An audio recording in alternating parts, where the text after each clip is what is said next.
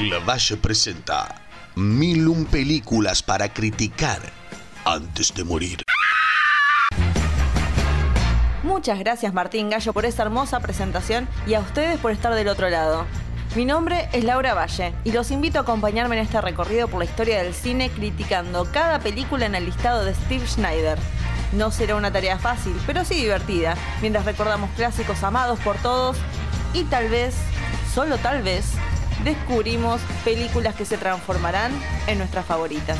Acompáñenme, empecemos.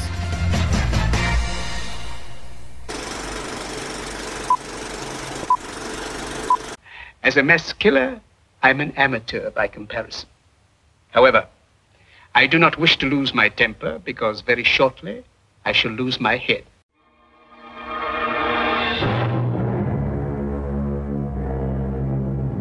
La película que veremos hoy tiene un 97% en Rotten Tomatoes, con un crítico diciendo, una comedia dramática cuyo drama solo llega a la mitad de la película.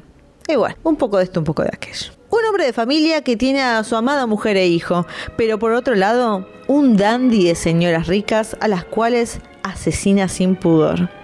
Estoy hablando de Monsieur Verdoux, ah, qué francés, del año 1947, escrita y dirigida por el señor Charles Chaplin, basado en una idea de Orson Welles. Increíble, jamás imaginaron que iba, que a mencionarles esta dupla, Chaplin y Wells, una cosa de locos, con las actuaciones de Maddie Correll, Alison Rodan, Robert Lewis y obviamente Charlie Chaplin, que hay que decirlo, esta es la última película de Chaplin en el listado, así que vamos a honrarlo como merece.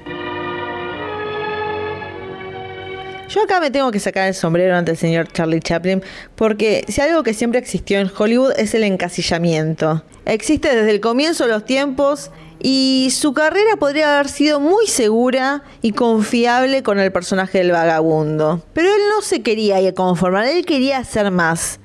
Y quería los extremos, porque después de tiempos modernos se la mandó a ser de dictador. Eh, él dijo, bueno, terminó mi personaje el vagabundo, voy a ser el dictador. porque es lo opuesto. Y después la voy a seguir haciendo de un asesino de señoras. Agarro, tengo la imagen del personaje más querible de todo Hollywood y voy a hacer que mato viejas, porque me encanta. Igual voy a decir que para mí lo que más me choqueó de, la película fue escucharlo. Pasé de no escuchar nada de Chaplin a escucharlo hablar todo el fucking tiempo.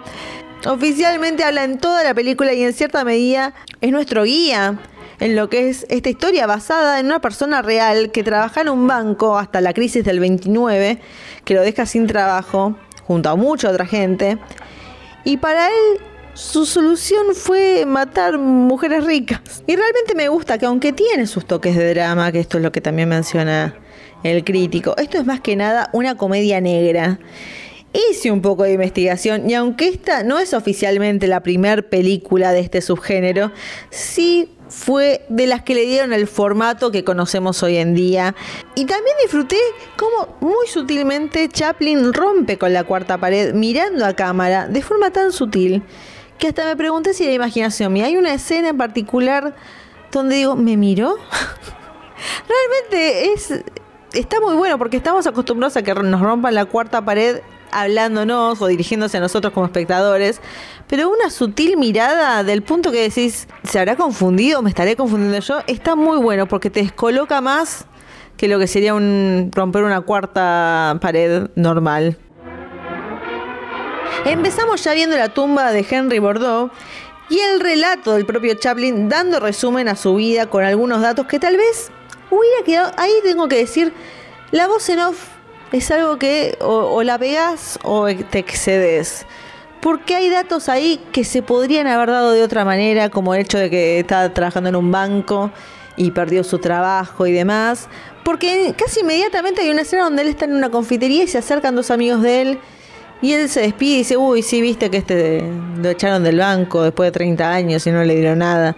Ya eso me sirve mucho más que Chaplin diciéndome de fondo, al principio de la película, no, porque cuando me echaron dice tal cosa. Pero bueno, hay que entender que se estaba creando el cine prácticamente como lo conocemos, así que vamos a dejársela pasar más o menos. Luego de este breve relato, vemos que está incinerando a su última víctima. y los métodos que usa para quedarse con las riquezas de esta mujer. Y cómo su desesperación casi inmediata en conseguir otra mujer cuando está queriendo vender la casa y descubre que la mujer que la que le está mostrando el lugar es soltera y la desesperación por levantársela como no podía aguantarse un minuto más tenía que conseguir su próxima víctima. Pero aunque Bordeaux puede ser un desesperado por matar mujeres, también se remarca su lado humano cuando desconocidos mencionan cómo lo, lo cagaron con el banco de donde trabajaba, en el cariño que tiene a su familia. Aunque hay que decirlo también, la familia de él como que todo el tiempo decía que estaban conformes con lo que tenían y él como que siempre buscaba más. Y eso te da un poco a entender que, bueno, no era tan bueno porque realmente le gustaba tal vez la emoción de, conseguir estas mujeres y sus asesinatos. Y en una escena también se muestra un poco su humanidad cuando le perdona la vida a una futura víctima con la que empieza a charlar y se da cuenta que es una buena mujer y decide no asesinarla. Porque para hacer una película de un asesino nos enfocamos más en dos mujeres y los fallidos intentos de matarlas eh, y por eso es que son bastante graciosos. Hay una que él la quiere matar todo el tiempo y no puede, que siempre pasa algo. Y hay otra con la que se va a casar y justo cuando se está por casar para después ligar la fortuna aparece la otra, entonces tiene que esconderse. Es como mucha comedia física, pero bueno, con el tinte este de que todo el tiempo el asesinato, o sea, lo que sería algo cómico con el vagabundo se transforma en algo más lúgubre en cierta medida. Sí creo que Chaplin se la juega en la película, pero no llevándolo del todo al extremo, porque a pesar de todo su personaje es querible y en cierta medida una víctima de la sociedad, lo cual puede ser la parte dramática de esta película. Y está bien, pero me hubiese gustado que se la jugara del todo, que fuera un malo malo en serio. Muchos piensan que esta fue justamente una época donde ya, bueno, veníamos de tiempos modernos y yo les mencioné que Chaplin era considerado un comunista y estaba siendo acusado en esta especie de, cacería de brujas en Hollywood.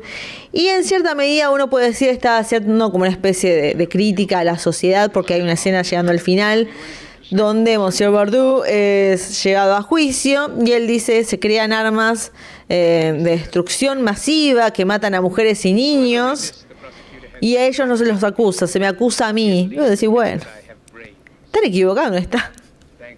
Pero eh, es la forma que él tiene de reflejar una sociedad donde se nos fue un poco la mano, estamos un poco perdidos y decir, me acusan a mí, y uno dice, bueno, tal vez es una forma de decir, me acusan a mí por ser comunista y lo puso en ese personaje. Uno puede tomar diferentes interpretaciones del tema. La cuestión es que va un poco por el lado oscuro, no sé si cínico, pero sí de crítica y tal vez de enojo por parte de él.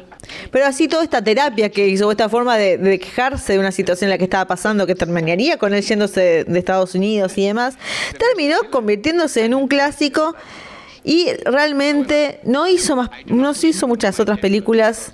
Además, él hacía la música, dirigía. Pues si no lo vieron, vieron la biografía de, Chaplin con Robert Downey Jr., van a ver que el hombre hacía de todo. Y era su forma de expresarse, era su forma de quejarse y también era su forma de no quedar encasillado. Y realmente no lo hizo. Y en el medio nos dio un clásico de comedia negra.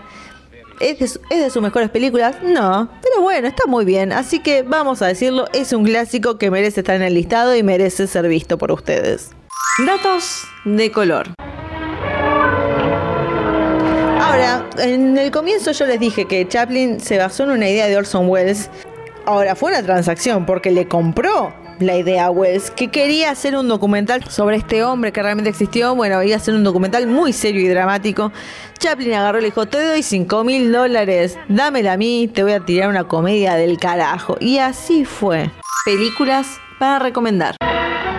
Bueno, cuando yo dije que yo quería que Chaplin se la jugara y que sea de un malo malo o de alguien sin escrúpulos, que matara y disfrutara del asesinato, que por lo menos se divirtiera con eso.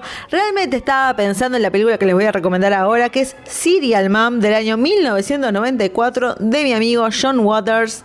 Un hombre muy bizarro que hizo tal vez una de sus películas más comerciales con Serial Mom, eh, con Kathleen Turner y Sam Waterston donde, bueno, ella es una madre muy correcta, pero ante la primera que alguien hace algo por su familia o alguien se pone zapatos blancos y demás, ella tiene que matarlos. Es muy graciosa. La veía, me acuerdo, todo el tiempo la pasaban en Telefe en su momento, hace muchos años.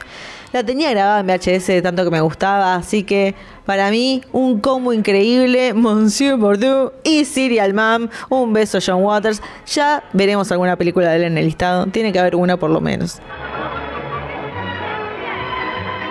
Y así terminamos con la película número 124 del listado. Nos despedimos del señor Chaplin. Ha sido un verdadero gusto, amigo Chaplin, pero es hora de seguir adelante. Tenemos que ver más películas y más, eh, no solo clásicos, sino emblemas de tanto actores como directores. Así que vayan a ver Monsieur Bordeaux, eh, como se diga, no me importa. Disfruten de escucharlo a Chaplin hablando un rato y viéndolo querer matar mujeres. Y vuelvan pronto porque solamente nos están quedando 877 películas para ver y criticar. Así que nos veremos y será hasta la próxima película.